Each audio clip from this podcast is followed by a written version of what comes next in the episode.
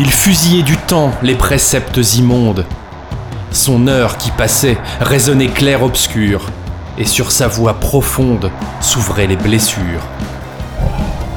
Le philosophe étrange employait la discorde.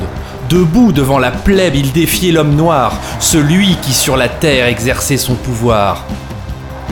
Alors tout s'éclaira dans les yeux des barbares. La voûte du silence, brisée de part en part, éveilla sans douleur leur conscience brutale. Lentement, sur le soir, il abattit son râle.